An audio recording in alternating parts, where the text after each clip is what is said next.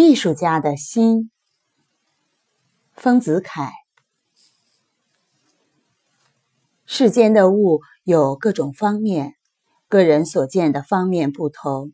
譬如一株树，在博物家、在园丁、在木匠、在画家所见各不相同。博物家见其性状，园丁见其生息，木匠见其材料。画家见其姿态，但画家所见的与前三者的又有不同。前三者都有目的，都想起树的因果关系；画家只是欣赏目前的树本身的姿态，而别无目的。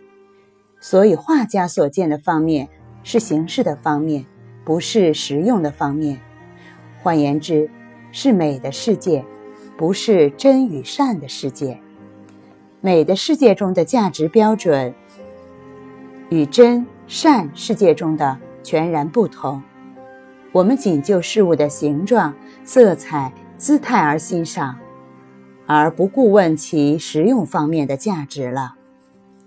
所以，一只枯木、一块怪石，在实用上全无价值。而在中国画家看来是很好的题材，无名的野花，在诗人的眼中异常美丽。故艺术家所见的世界，可说是一视同仁的世界，平等的世界。艺术家的心，对于世间一切事物，都予以热诚的同情。